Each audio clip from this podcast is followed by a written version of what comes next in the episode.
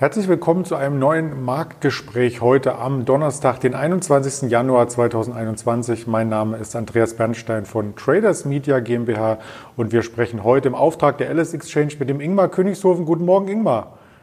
Guten Morgen, Andreas. Grüß dich.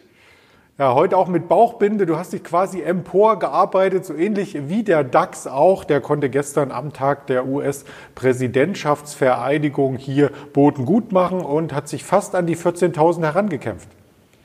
Ja, wir hatten ja schon länger darüber gesprochen, dass wir weiterhin davon ausgehen oder ich weiterhin davon ausgehe, dass der DAX um die 14.000 Punkte Marke noch etwas länger schwanken wird, plus minus 200 Punkte. Wir hatten ja auch gesehen, das alte Hoch vom Februar letzten Jahres lag ja ungefähr bei 13.800. Da sind wir zuletzt nochmal hingefallen, konnten von da aus wieder ansteigen. Jetzt, du sagst es richtig, sind wir wieder kurz vor der 14.000 Punkte Marke. Momentan gehe ich auch noch davon aus, dass dieser Kampf mit dieser runden Marke von 14.000 auch noch etwas anhalten könnte. Wenn man das Ganze rein aus der Saisonalität anschaut, dann sollte man davon ausgehen, dass ab Ende Januar eher wieder mit steigenden Kursen zu rechnen ist, dass wir dann auch die 14.000 Punkte Marke hinter uns lassen könnten. Dann macht es aber auch immer Sinn, meiner Meinung nach auf den Vierjahreswahlzyklus zu blicken. Wir haben jetzt ein Nachwahljahr in den USA. Letztes Jahr war Wahljahr. Dieses Jahr ist ein Nachwahljahr. Und wenn man sich das anschaut, gerade auf den DAX umgemünzt, dann sieht man eben, dass es bis Ende Februar keine Prognosesicherheit gibt, also es ist eher eine Prognoseunsicherheit, dass der Markt eher nochmal seitwärts laufen könnte. Und dann ab Ende Februar sieht auch da alles sehr, sehr positiv aus. Von daher könnte der Kampf mit dieser 14.000 Punkte Marke noch etwas dauern. Aber ich gehe, wie gesagt, davon aus, dass wir diese Marke hinter uns lassen könnten und dann Richtung 14.500, 15.000 Punkte ansteigen können.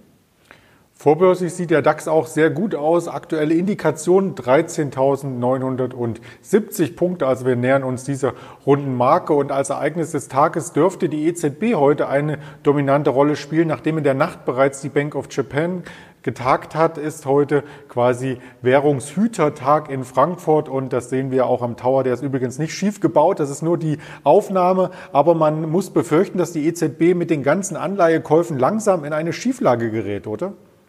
Also erstmal kann ich bestätigen, dass das Gebäude nicht schief gebaut ist. Ich wohne ja gar nicht weit von der EZB entfernt. Ich schaue immer zwischendurch mal rüber. Aber ähm, genau, natürlich ist das heute ein entscheidendes Ereignis. Es wird gar nichts großartig erwartet, ähm, was jetzt heute verkündet wird. Ich denke, es wird vielleicht einige Informationen geben zum digitalen Euro. Da ist zumindest die Hoffnung in Anführungsstrichen, dass dort etwas kommen wird oder auch zu Inflationserwartungen. Und das kann natürlich durchaus auf den Euro-US-Dollar Auswirkungen haben. Ganz interessant finde ich auch natürlich die Informationen beziehungsweise die News kommen aus den USA von äh, Janet Yellen, die ja jetzt die neue US-Finanzministerin ist. Und sie hatte einen kleinen Kurswechsel angedeutet. Trump war ja immer dafür bekannt, dass er gerne einen schwachen US-Dollar haben wollte, hat ja dafür immer wieder ab oder plädiert. Bei Janet Yellen sieht das jetzt anders aus. Sie sagt, der Markt soll entscheiden, wohin der US-Dollar ähm, steigt oder fällt.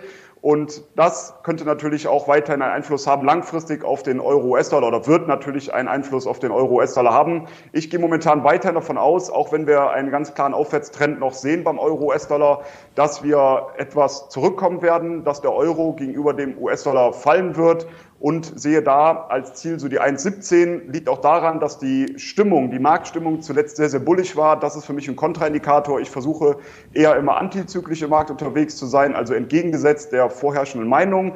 Also ist mein Ziel momentan 1,17 ähm, US-Dollar und ich kann mir vorstellen, dass wir sogar dann noch etwas tiefer fallen werden. Aber bleibt abzuwarten. Vielleicht gibt es ja heute eine Überraschung und es gibt eine größere Auswirkung auf den Aktienmarkt wie auch auf den Währungsmarkt.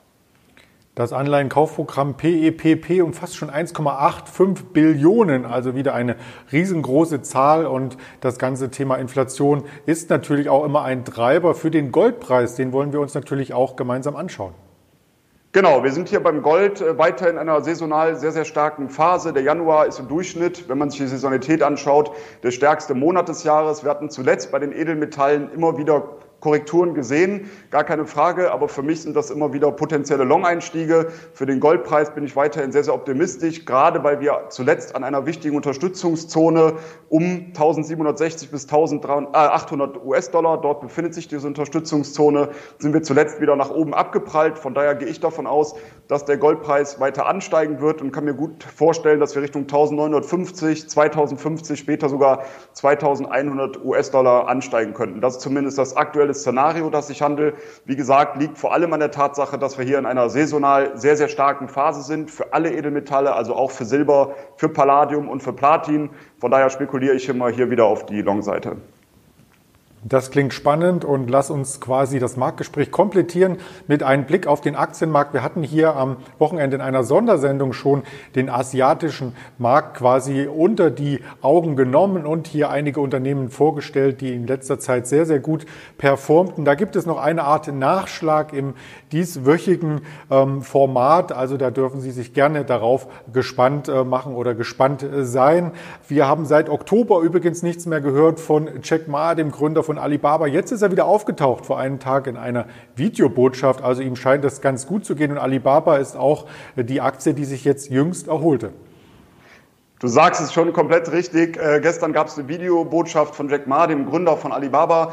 Und die Anleger haben sehr beruhigt darauf reagiert, weil gerade in den letzten Wochen kam mir die Aktie doch etwas zurück, weil man sehr beunruhigt war über die ähm, ja, Tatsache, dass Jack Ma nicht mehr aufzufinden war. Gestern gab es eben diese Videobotschaft. Daraufhin ist die Aktie von Alibaba auch deutlich wieder angezogen. Von daher ist das für mich auch ein Kandidat, den man auf jeden Fall auf der Watchlist haben sollte oder auch vielleicht mal einsteigt auf der Long-Seite. Das muss natürlich jeder für sich selber entscheiden. Für mich ist es auf jeden Fall ein Long-Kandidat, weil wir gesehen haben, auch dass die Aktie zuletzt an der wichtigen Unterstützung bei 200 US-Dollar gedreht hat wieder nach oben und die Aktie kann gut Richtung der Hochs wieder bei 320 US-Dollar ansteigen. Gerade jetzt, wo diese Unsicherheit rund um Jack Ma wieder raus ist, wovon man zumindest ausgehen kann. Und die Anleger scheinen das ja, wie gesagt, sehr, sehr positiv aufzunehmen. Von daher gehe ich davon aus, dass die Aktie jetzt auch wieder deutlicher anziehen könnte.